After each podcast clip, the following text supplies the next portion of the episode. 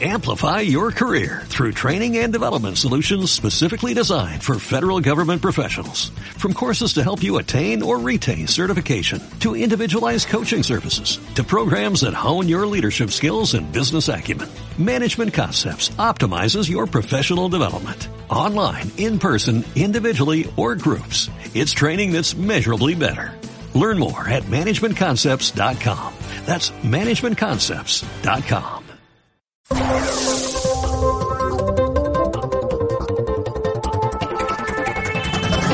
Y nosotros que ya estamos en tiempo de análisis de actualidad, vamos a ver qué es lo más relevante de lo que ocurrió, de lo ocurrido el día de ayer, sobre todo porque tendrá repercusión el día de hoy, en el que estamos. Don Francisco Gómez, buenos días. ¿Qué tal? Buenos días a todos. Hola Santiago. ¿Qué tal? ¿Todo bien, no? Sí, aquí echando las cuentas de cómo salen, según Sánchez, el precio de los melocotones, los melones, las sandías. Oye, ayer, por, por, cierto, Francisco, eh, me imagino que no seréis más de seis para, para la cena de Navidad y Nochevieja, ¿no? Es, bueno, somos cinco y el abuelo o la abuela se queda en la calle. o sea, uno de, uno de los dos se queda fuera, ¿no? sí, sí. Escucha, tengo un buen amigo que son cinco en la familia y están eligiendo si el abuelo o la abuela. Uno de los dos se queda en la calle. O, los dos en la calle y uno va alternando, uno en el portal. Esto es un cachondeo. Imagino que luego al final la gente hará lo que le dé la gana y lo que le salga el bolo. Pero va a ser curioso porque esto al final, como dicen que lo van a extender hasta la una de la mañana, el tema del toque de, de, toque de queda, pues me imagino que a la una menos diez, una menos cuarto va a haber atasco en Madrid. En fin. Bueno, como te decía... Me, imagino que, que, no será para tanto, pero bueno, en fin, ya veremos. Levantarán un poco la mano, digo yo. No sé, Ya veremos. Cuenta, cuéntame. No, te contaba lo de los precios eh, como si de un rastro del jueves, un rastrillo en la calle se tratara, porque ayer estuvieron, bueno, pues todos los partidillos que le están sacando la sangre al gobierno, pues eh, gestionando las enmiendas parciales para los presupuestos. Les voy a librar de algunos audios de, por ejemplo, Arnaldo Tegui o a, o el del Tractor, básicamente por no por no hacer esto más espeso pero del que no nos podemos librar es del que va a venir a Madrid a ponernos firmes a todos ahora por lo visto no que es eh, el zampabollos de el, zampabollos de, de, Rufián. Vamos a escucharle venga que nos está nos va a amenazar. Primer punto. Autónomos. Ampliación de la moratoria de las cotizaciones, del pago de las cotizaciones a la seguridad social para las trabajadoras y trabajadores autónomos hasta marzo del año 2021, es decir, un trimestre más, con el compromiso de ir ampliándolo en función de las circunstancias con esta periodicidad. Segundo punto, creación de un comité bilateral para una reforma fiscal total, justa y progresiva y creación de un grupo de trabajo específico para la reforma del impuesto a las grandes fortunas, con un objetivo claro, acabar con el dumping fiscal en Madrid. Tercer punto, becas. Liquidación de la deuda existente del Ministerio de Educación para con la Generalitat de Cataluña en la gestión de becas y ayudas al estudio desde el año 2005. Cuarto punto, sin duda el más importante. Fin del control financiero por parte del Estado a la Generalitat de Cataluña. Fin del 155 financiero aplicado por Rajoy y por Montoro desde el año 2015. Bueno, pues ahí está. Para mí que le engañaron Pedro Sánchez, porque lo de la comisión bilateral para decidir la fiscalidad nacional me parece a mí que va a ser que no. Y el tema del, de que le devuelven el dinero desde el año 2005 de las becas, pues me temo que tampoco. En fin, imagino que al final Pedro Sánchez es más listo que este. Y que este, por cierto, dice que, era el que, empujaba los carritos en el Carrefour, allí en Cataluña, en Barcelona. Sí, sí, eso, dicen, sí, eso dicen. Fíjate hasta dónde ha llegado. Ha venido aquí a amenazarnos a todos los madrileños y a todos los españoles. En fin, tiene la importancia que tiene. Ya te digo que yo imagino que Sánchez le habrá vacilado. Vamos a pasar a, los ministros, a los ministros que en el día de ayer pues se pegaron una vuelta por los medios. El primero eh, fue el ministro Illa, hablándonos de los millones y millones y trillones de vacunas que van a comprar para España, para España, toda la galaxia y parte de África, imagino yo. Vamos a escucharle. Calculamos, eh, según los contratos que se han ido firmando, que en España recibamos unos 140 millones de dosis para inmunizar a unos 80 millones de ciudadanos. Obviamente esto es más que la población que tenemos en nuestro país y, por tanto, tal como establece también la estrategia europea de vacunación y también ha sido un empeño de nuestro país, eh, mm, haremos un esfuerzo de solidaridad y, por tanto, eh, trabajamos también para que el resto de países fuera de la Unión Europea puedan gozar de estas vacunas. Insisto, el principio de solidaridad y cooperación forma también parte de esta estrategia de vacunación que está. Aquí la cuestión es traer muchas vacunas para tener que pagarlas y para que haya comisiones.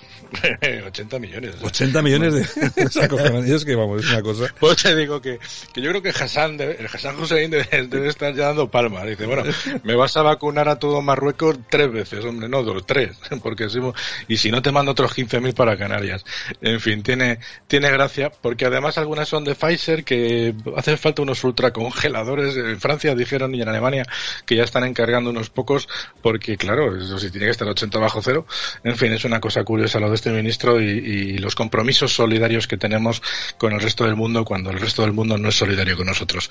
Vamos a pasar al siguiente ministro, que es el ministro de Justicia, el, churri de Marichel Batet, mm. que hoy ha venido a explicarnos pues la nueva reforma de la ley de enjuiciamiento criminal, que esto es un tema que posiblemente no escuchen en demasiados programas, porque es un tema muy aburrido, pero luego una vez que lo escuchemos le voy a explicar un detalle que es francamente interesante. Vamos a escucharlo.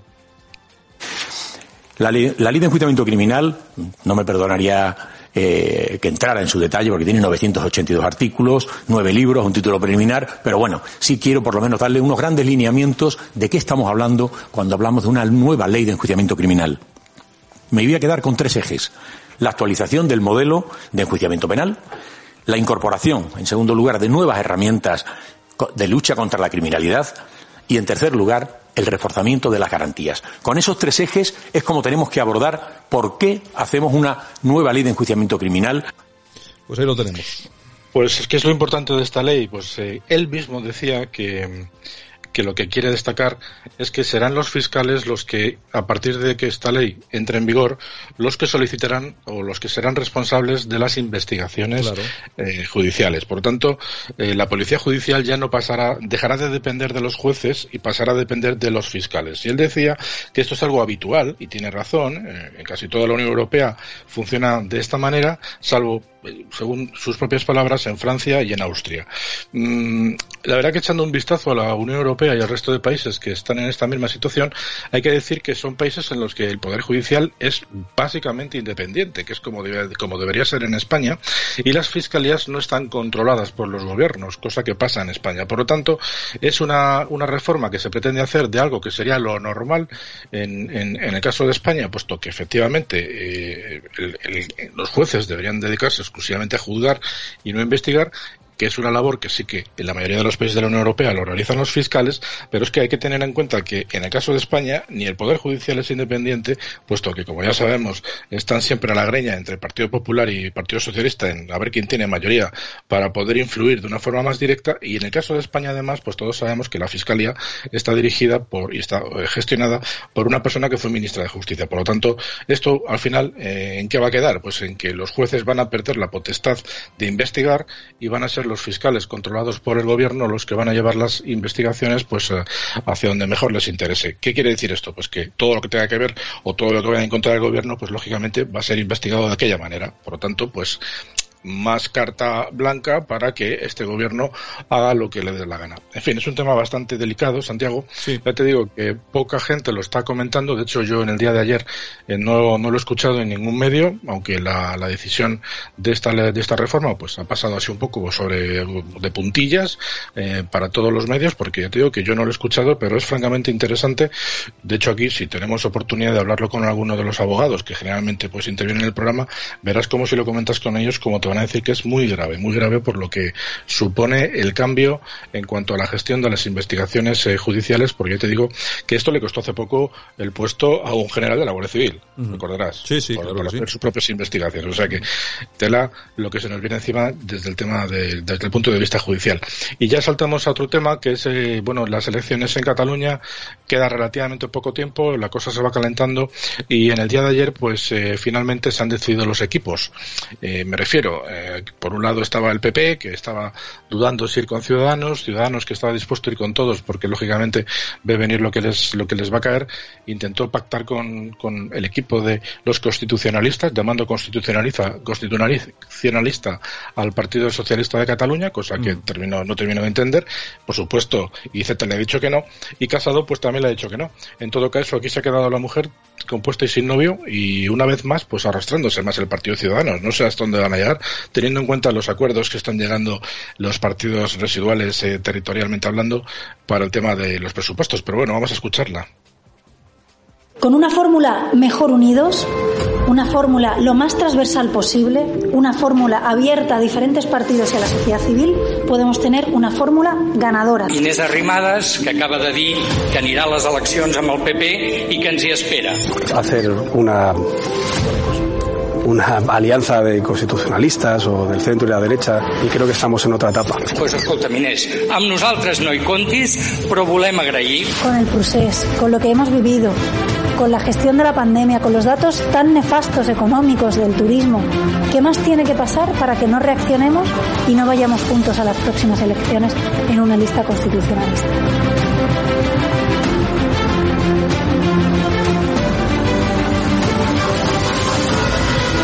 Bueno, pues este es un vídeo que ha puesto en marcha en redes sociales Ciudadanos, ¿no?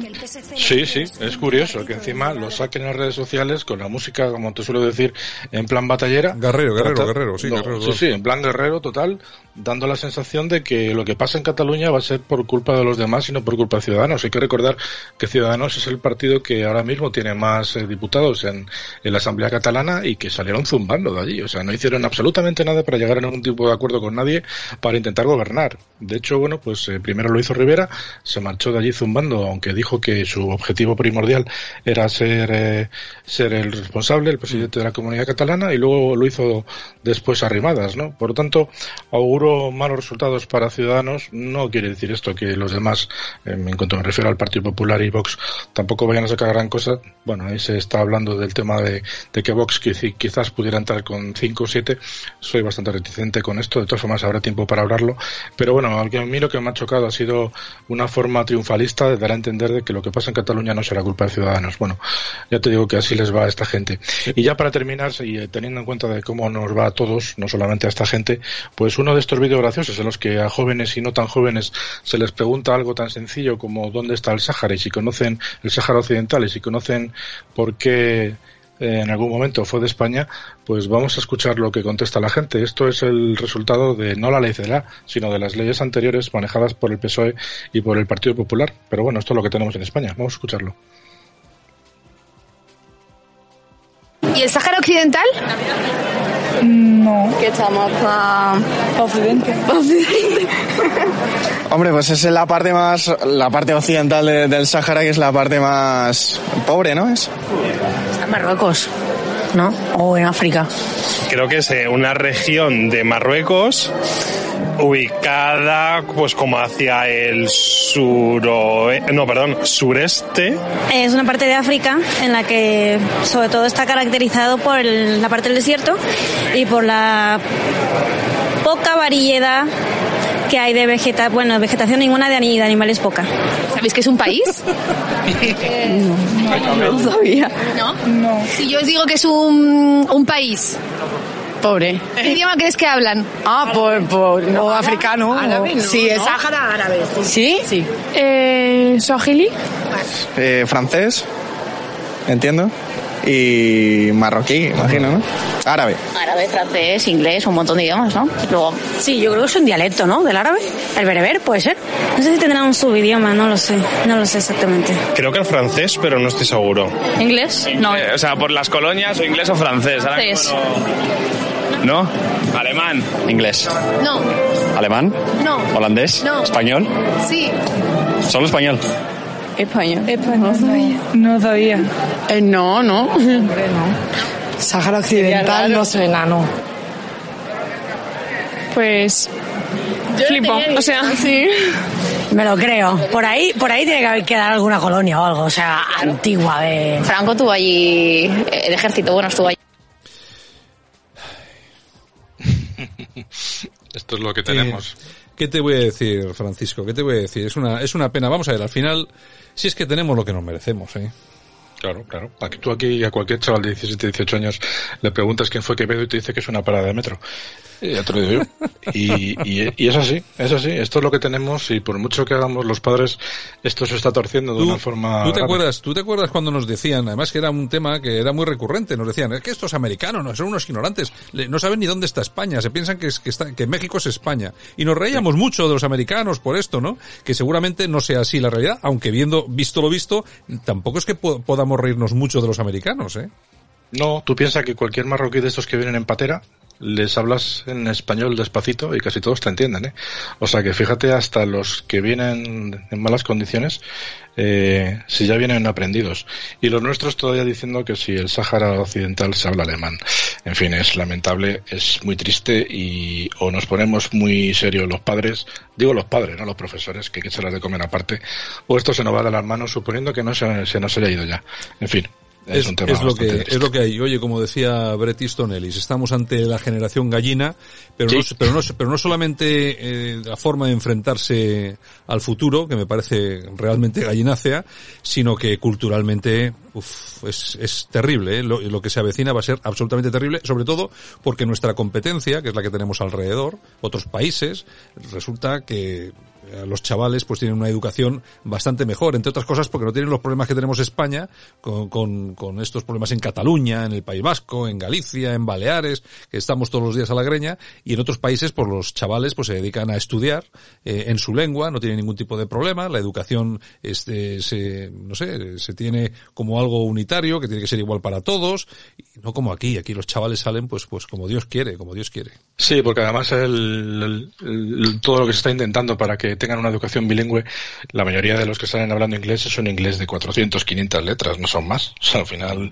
juntan letras en inglés de mala manera, lo que escuchan por, por la música que oyen y, y- poco más, ¿no? Es una, es una generación, como dices tú, que crea muchas dudas si lo comparas con, con otras anteriores, no digo ya nosotros, ¿eh? me refiero a gente de hace 10, 15, 20 años, eh, efectivamente estaban mucho más preparados. Eh, sin duda es una generación que está absolutamente desmotivada, que no tiene ningún interés en saber qué les va a deparar el futuro, que están viendo como sus sus padres, sus, sus tíos, eh, gente que tiene 20, 25 años más que ellos, pues lo están pasando francamente mal y efectivamente se están dando cuenta de que para qué se van a esforzar. Si desde el mismo gobierno les están diciendo que lo más fácil es eh, confiar en, el sistema educativo que el gobierno les ofrece, eh, permitiéndoles que aprueben y que vayan pasando de cursos sin esforzarse lo más mínimo.